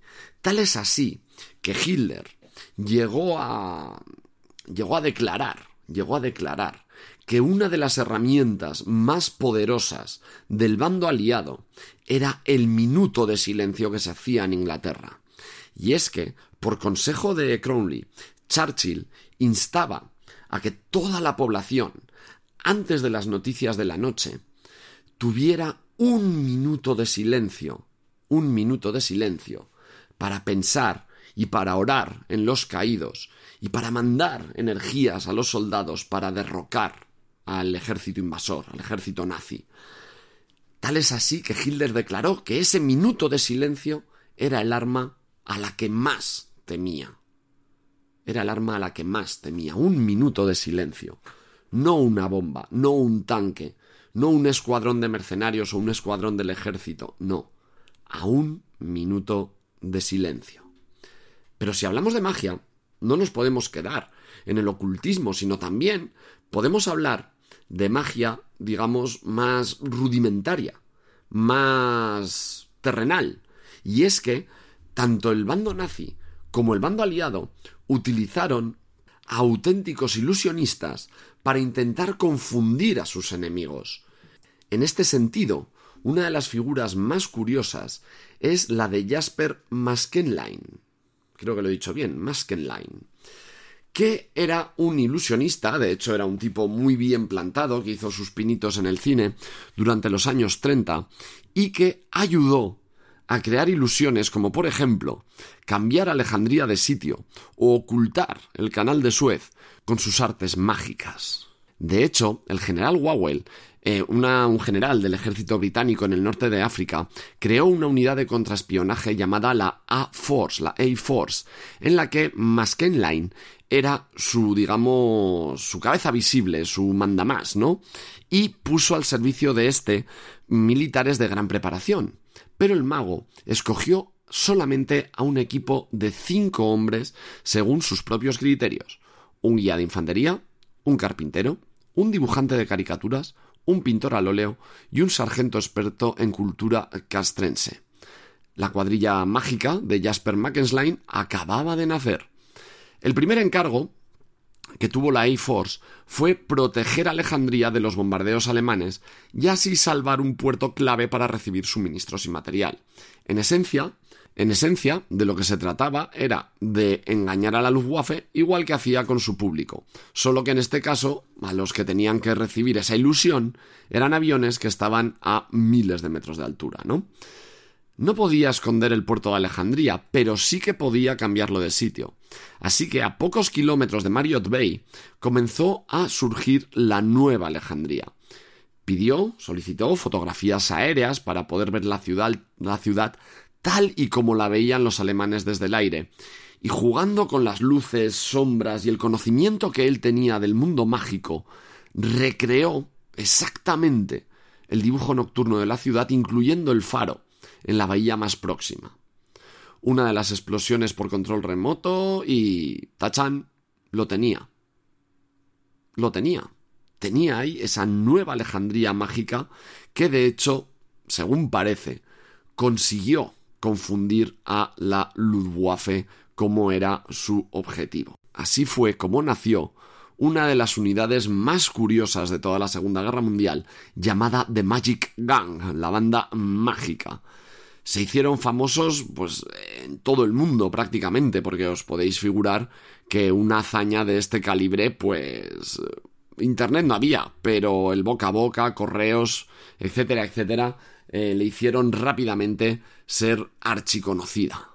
Otra de sus hazañas más conocidas fue que Mackenzie y su Magic Gang en 1941 y en 1942, mediante un juego de espejos, reflectores, luces, etcétera, etcétera, consiguieron ocultar al enemigo el canal de Suez cuando tuvo lugar la célebre batalla de El Alamein. Asimismo, también eh, este cuerpo mágico recreó todo un ejército fantasma, por así decirlo, para hacerle creer al general Rommel y su Africa Corps que el ataque de los aliados vendría desde el sur. Tanques, depósitos de agua, cañones, camiones, miles de soldados, incluso un falso oleoducto hicieron posible este efecto. Tuvieron de todo. Hubo falsas transmisiones, propagandas, eh, contraespionaje, Hubo de todo. Y mientras los alemanes controlaban y espiaban a este ejército que iba a llegar por el sur, el verdadero ataque de Montgomery y su, eh, y su ejército llegaba por sorpresa desde el norte. Para cuando los alemanes quisieron darse cuenta y reaccionar mandando tropas a esa zona, ya era demasiado tarde. La pequeña ventaja conseguida por la confusión había resultado decisiva y el curso de la guerra había cambiado. Al finalizar la guerra, eh, la cuadrilla mágica, la The Magic Gang, la banda mágica, se disolvió y sus miembros no recibieron reconocimiento alguno. Después de esto, Jasper McKensline volvió a su vida como artista, regresó al teatro, regresó a la, televisión, pero su mundo había cambiado. Jasper McKensline no volvió a ser el mismo y finalmente se instaló en Kenia, donde murió a los 70 años de edad en 1973. Pero como os podéis figurar, su leyenda sigue más que viva, y es de suponer que así seguirá hasta que la Armada británica desclasifique todos los archivos relativos a este personaje, pero para eso tenemos que esperar al año 2046. Y es que hay bastantes ganas de que se desclasifiquen eh, todos estos documentos, ya que hay quien cree que estos son simplemente historias, historietas, imaginaciones de Mackenzie publicó en su biografía llamada Magic Top Secret de 1949, que evidentemente pues bueno, pues ha sido puesta en duda por exagerar los méritos de, de este mago, pues que hay quien señala que, que no fueron tales. En cualquier caso, tenemos que esperar 24 añitos más a que todo esto se desclasifique.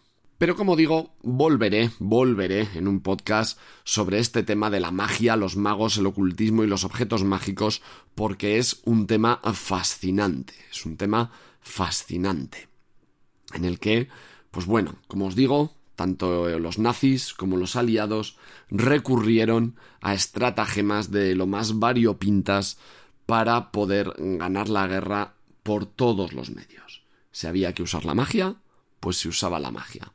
Si os interesa el tema, por supuestísimo, en Internet tenéis muchísima información, pero eh, os recomiendo el libro, que ahí es donde está el verdadero conocimiento, ahí en los libros, de Los magos de la guerra, de Oscar Herradón. Es un libro que ya tiene unos cuantos años, creo que se publicó en 2015, 2016, pero es un libro muy, muy, muy interesante, ya os digo, Los magos de la guerra, ocultismo y espionaje en el Tercer Reich de Oscar Herradón. Muy, muy recomendable.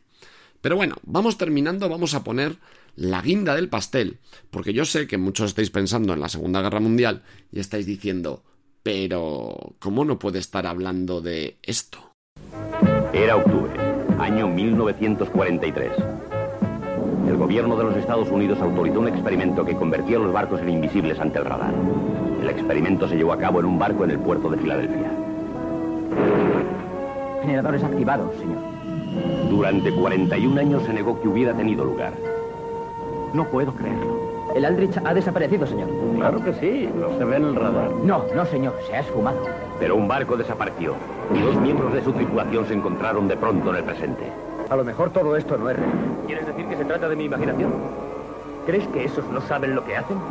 Ya viste a los tipos del barco. Esto no debería haber pasado, Jimmy. El experimento Filadelfia. ¡Cuidado, cuidado! ¡Ay!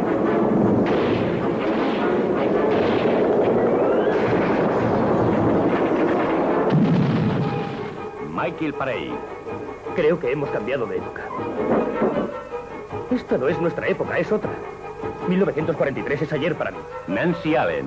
¿Qué clase de experimento es? ¿Es algo secreto? ¿Es eso? Escucha, todo lo que sé es que ayer era 1943 para mí. ¿Me crees? Creo que tú lo crees. Y Bobby de chico. Otra vez no. Por favor, otra vez no.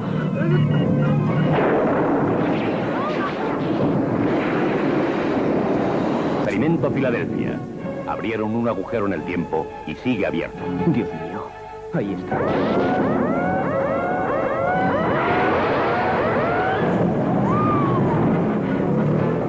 Ahora el gobierno necesita un hombre que pueda detener el experimento.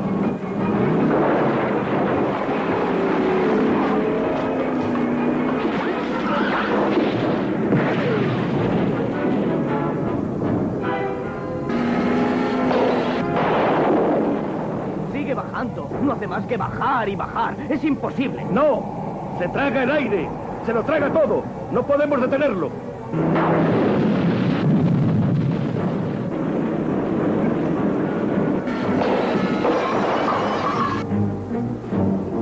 ¿Pero crees? Miente, David. Ojalá fuera así. Tendré cuidado. La comunicación se cortará cuando entre en el vórtice.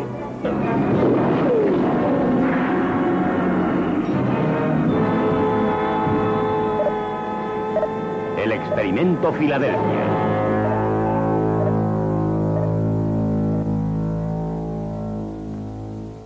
Pues ahí tenéis el tráiler de Experimento Filadelfia, la película de 1984 producida por John Carpenter y dirigida por Stewart Raffield.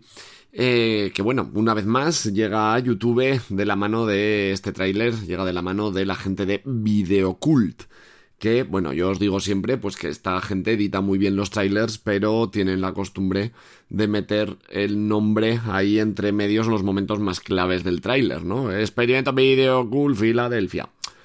Entonces, como a mí eso me chirría un poco, yo lo edito, pero que sepáis que este tráiler también llega de la mano de la gente de Videocult como otros que he puesto aquí y que ya os he dicho pues que eran de, de estos chicos o de esta gente de Videocult. Pero bueno, Continuamos esto, Philadelphia Experiment, el experimento Filadelfia en 1984, producida por eh, John Carpenter, eh, dirigida por Stewart Raffield y reparto en el que mm, destacan a Michael Paré, a Nancy Allen y a Bobby DiCicco. ¿De qué trata el experimento Filadelfia? ¿De qué trata esta película? Pues bueno, en 1943 Dos oficiales de la Marina tomaron parte voluntariamente en un experimento militar altamente secreto que consistía en impedir que su barco fuera detectado por el radar enemigo. Pero un error imprevisible los trasladará al futuro. Pues bueno, argumento de ciencia ficción, ¿verdad? Pues no, como muchos de vosotros ya sabéis, esto está basado, entrecomilladamente claro, en hechos reales. O sea, el experimento Filadelfia, según los teóricos de la conspiración y según parece, se llevó a cabo. Se llevó a cabo. Y de hecho, es uno de los misterios de la Segunda Guerra Mundial que se han llegado a estudiar desde el campo de la ufología. Aunque por un lado, la Marina estadounidense desmiente este experimento y por otro, la ciencia también se ha encargado de poner su granito de arena para aplacar esa conspiración o ese relato de pura ciencia ficción. Pero bueno, ¿de qué trata el experimento Filadelfia, el, de verdad? Pues bueno, según parece, la Marina norteamericana trató de hacer invisible un barco de guerra para combatir a los submarinos alemanes, aunque la ciencia se ha encargado de desmentir este mito, ¿qué sucedió realmente en el astillero naval de Filadelfia el 28 de octubre de 1943?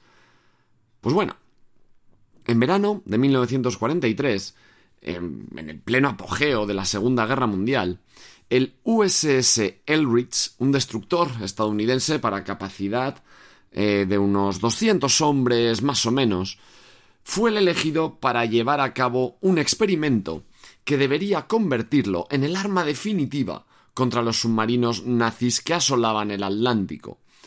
Para ello, se puso a prueba una tecnología basada en las ideas del mismísimo Einstein para volver invisible este buque e incluso teletransportarlo.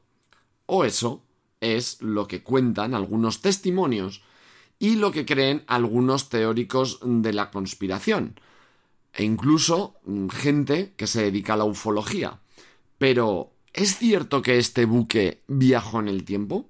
¿Es cierto que el USS Elrich llegó a desaparecer? Pues bueno, ¿qué pasó?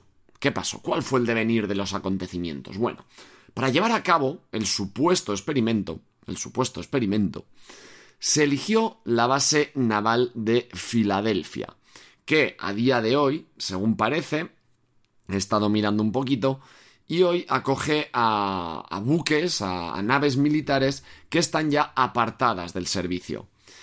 El conocido como experimento Filadelfia tiene su origen en un secretísimo proyecto de la Marina norteamericana llamado Project Rainbow, el proyecto Arcoiris. Todo comenzó cuando un científico, el doctor Franklin Reno, propuso a la Marina de Estados Unidos la posibilidad de que las naves de guerra, de que los buques de guerra, fueran invisibles a los radares enemigos no a los ojos humanos, solamente a los radares enemigos. Reno basaba sus afirmaciones o basaba su teoría, a su vez, en la teoría de Albert Einstein sobre la relatividad y su relación con el electromagnetismo y con la gravedad. De esta manera, Reno creía que podía conseguir que un buque envuelto en una suerte de anillo electromagnético fuera indetectable a los radares enemigos. Siempre según esta teoría de Reno, se contrataron técnicos privados que instalaron unos potentísimos generadores sin saber para qué iban a servir. Rodearon el casco del barco con decenas de metros de cable eléctrico y dotaron al USS Elrich de complejísimos y modernísimos dispositivos electrónicos.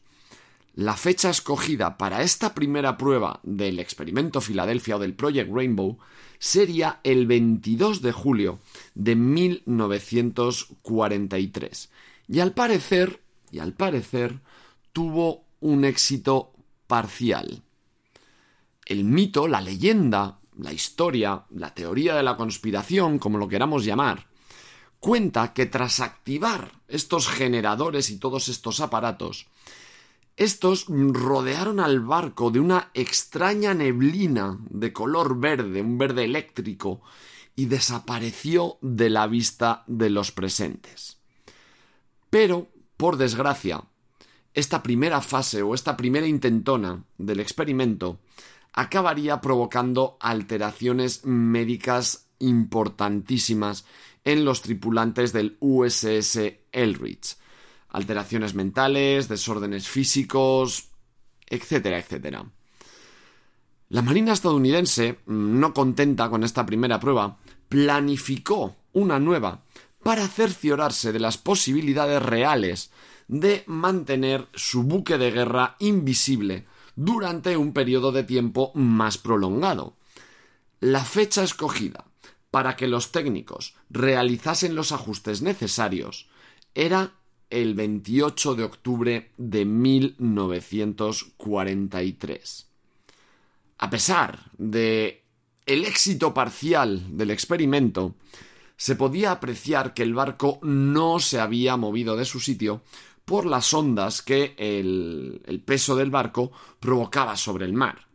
Se cuenta que momentos antes de desaparecer, varios marineros se desmayaron otros fueron fulminados al instante, e incluso se llega a hablar de que parte de la tripulación sufrió, llegó a sufrir combustión espontánea. Pero es que, además de todo esto, la historia, la leyenda, nos cuenta que las marcas sobre el agua desaparecieron, lo que significa que el barco desapareció por completo. Y no solo esto, lo más impresionante es que, según cuentan, reapareció en la base de Norfolk, Virginia, a 600 kilómetros. Y no solo eso, sino que también viajó en el tiempo, ya que apareció 15 minutos en el pasado. Es decir, si el barco desapareció del puerto de Filadelfia, por decir una hora, que no sé a qué hora sería esto, a las tres y media, apareció a 600 kilómetros de distancia a las tres y cuarto. O sea, acojonante, acojonante. No obstante, eh, las consecuencias de este segundo experimento en la tripulación fueron incluso aún más devastadoras que las de la primera probatina, por lo que la Marina estadounidense decidió cancelar el proyecto definitivamente. Se dice que la mayor parte de la tripulación que participaron en el experimento desarrollaron esquizofrenia y que algunos incluso llegaron a perder por completo el juicio. Otros sufrieron heridas de considerable gravedad al materializarse en un lugar distinto y otros, menos afortunados, se llegaron a fusionar con el casco del barco. También se dijo que días después del experimento, algunos se desvanecieron y no volvieron a aparecer. ¿Cómo finalizó esta incredibilísima historia del experimento Filadelfia del Project Rainbow? Pues bueno, según parece, un tal Carl Meredith Allen, bajo el nombre de Carlos Miguel Allende, un supuesto marino de la nave SS Andrew Furusev, declaró que vio desaparecer al USS Elrich desde su propio barco, es decir, lo vio desaparecer, vio cómo con sus propios ojos este barco desaparecía. Allen mantuvo correspondencia con el ufólogo Morris Jessup. En ella, el marino decía poder aportar datos fehacientes y contundentes de los hechos que estaba narrando. El ufólogo Morris Jessup quedó impresionadísimo por el relato, como no podía ser menos, es que joder, mm, si eres ufólogo o te dedicas al periodismo de misterio o algo similar, tienes en tus manos la historia. O sea, no una historia, no, la historia. Y de hecho tal fue así que lo llegó a incluir en un libro llamado El caso de los ovnis, The Case for the UFO, de Morris Jessup, evidentemente. Para ponerle un poco más de salsita a esta historia, Morris Jessup se suicidó cuatro años después, al parecer, al ser incapaz de repetir su éxito respecto a su obra anterior, lo que, mm, pues como podéis entender, contribuiría a aumentar eh, la leyenda del experimento Filadelfia. Quién sabe, igual se consideró que Morris Jessup sabía demasiado. ¿O no? O simplemente se suicidó por. Mm, porque no pudo repetir su éxito. Lo que sí que es cierto es que en la década de 1940 la Marina estadounidense experimentó con la invisibilidad. Evidentemente, mm, no se trataba de eh, invisibilidad a los ojos de la persona, estábamos hablando de una invisibilidad a los ojos de los radares enemigos. Em, al parecer, el USS Eldridge se dotó de una técnica llamada degaussing, y el objetivo era reducir el campo magnético del buque, para evitar ser blanco fácil de las minas y de los torpedos magnéticos que lanzaban los submarinos alemanes. Pero bueno, os podéis figurar que hay multitud de teorías conspirativas en torno al USS Eldridge, a este Project Rainbow, a este experimento Filadelfia. Edward Adjian, uno de los marineros que se encontraban a bordo del USS Eldridge, explicó que el origen de esa historia se debe a un incidente ocurrido en la base de Norfolk, Virginia. El Elrich recaló allí para aprovisionarse, pero pronto soltó amarras y regresó a Filadelfia, donde llegó en menos de seis horas. Algo realmente sorprendente si tenemos en cuenta que eh, aquella zona estaba infestada de submarinos alemanes. En realidad, eh, es posible que el barco optase por navegar a través del canal de Chesapeake y Delaware que permite efectuar un rodeo.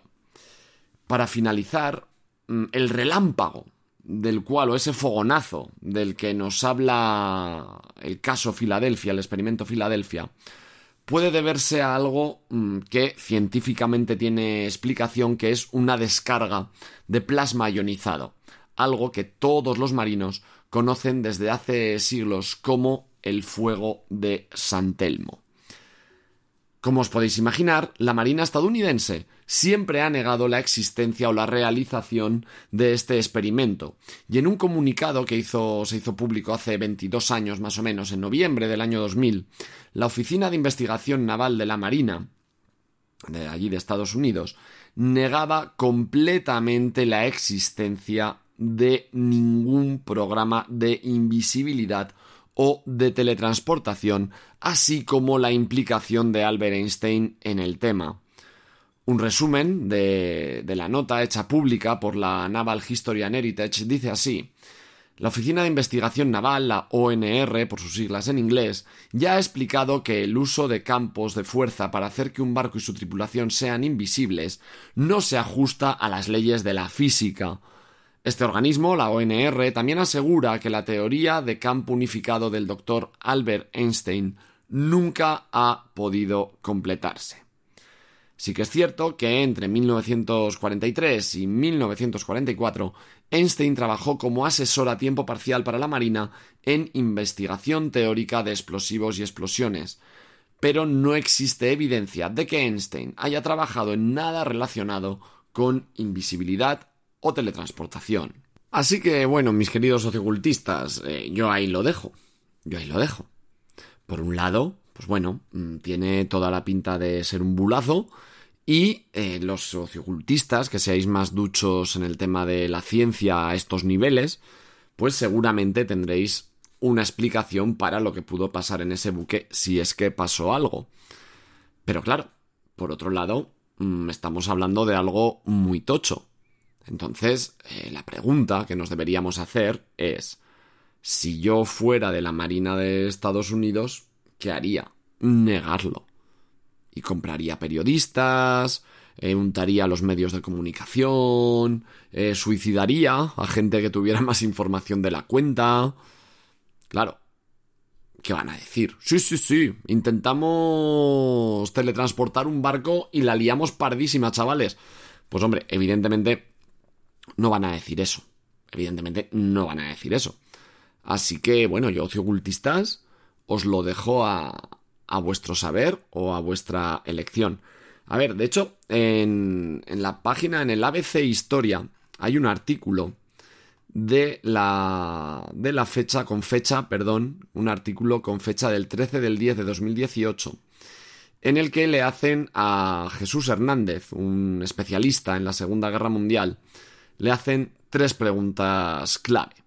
Le preguntan si este tal Carlos Miguel Allende era un loco o era alguien que simplemente se quería hacer notar, ¿no?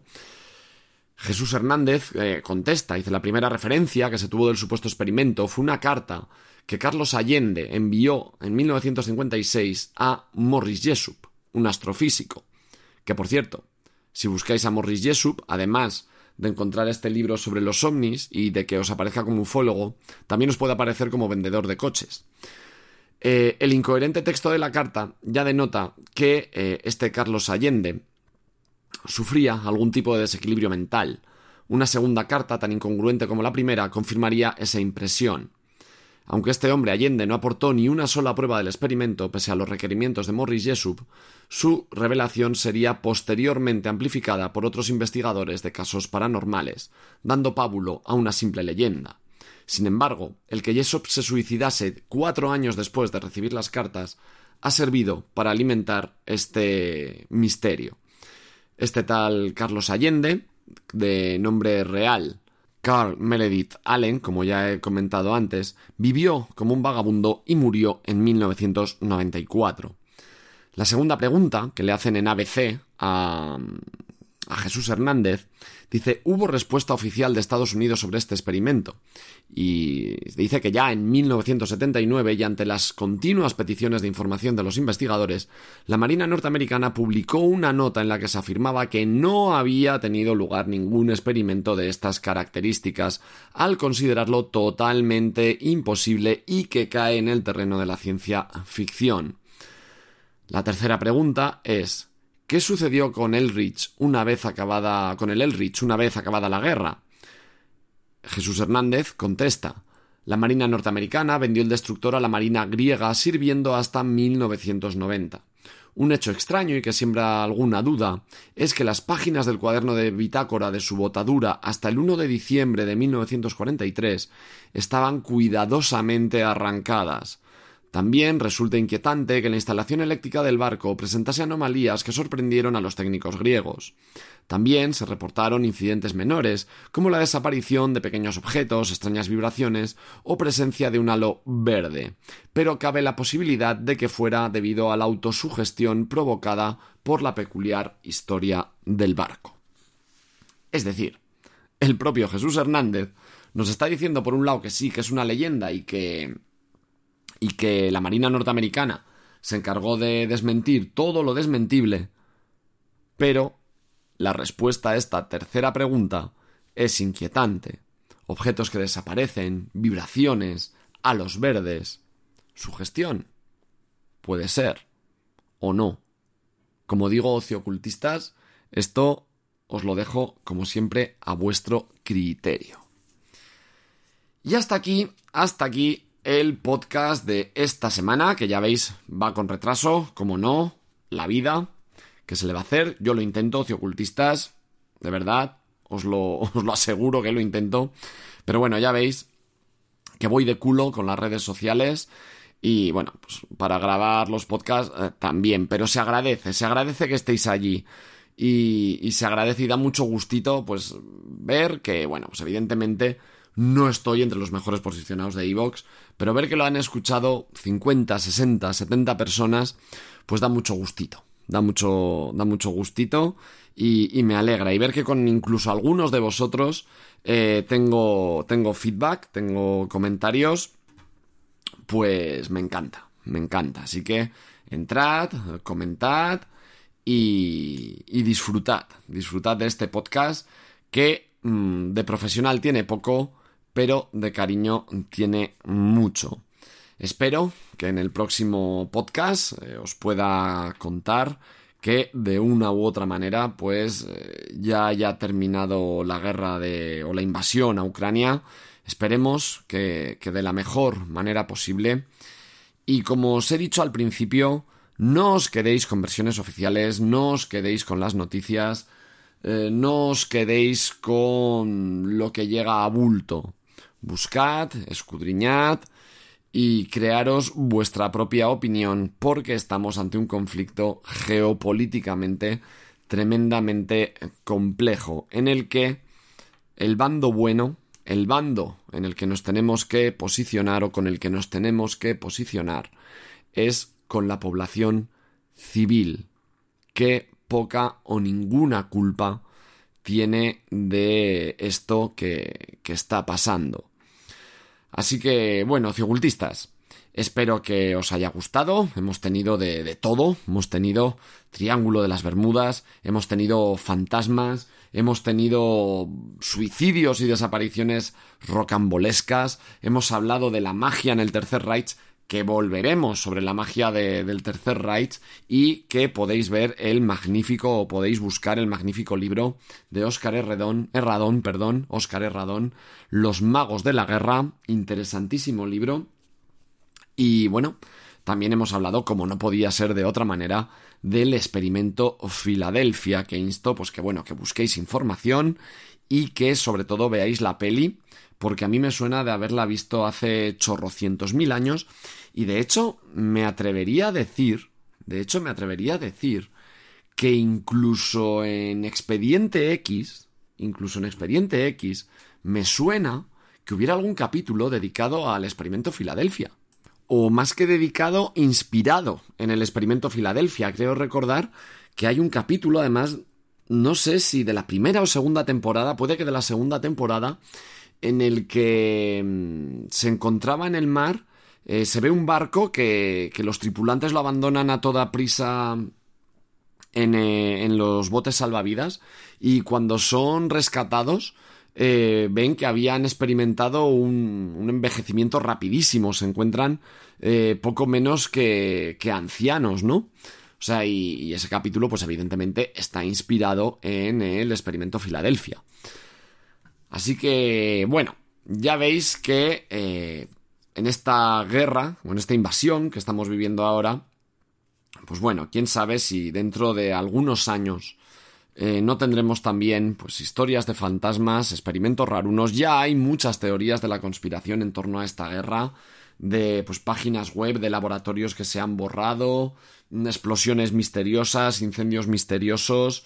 Eh, bueno, ya hay muchísimas cosas, pero bueno, yo creo que a día de hoy lo importante es que la población civil deje de sufrir. Así que bueno, lo dicho, espero que lo hayáis disfrutado, espero que os haya gustado y nos vemos dentro de, espero, 15 días. Hasta la próxima, ocultistas.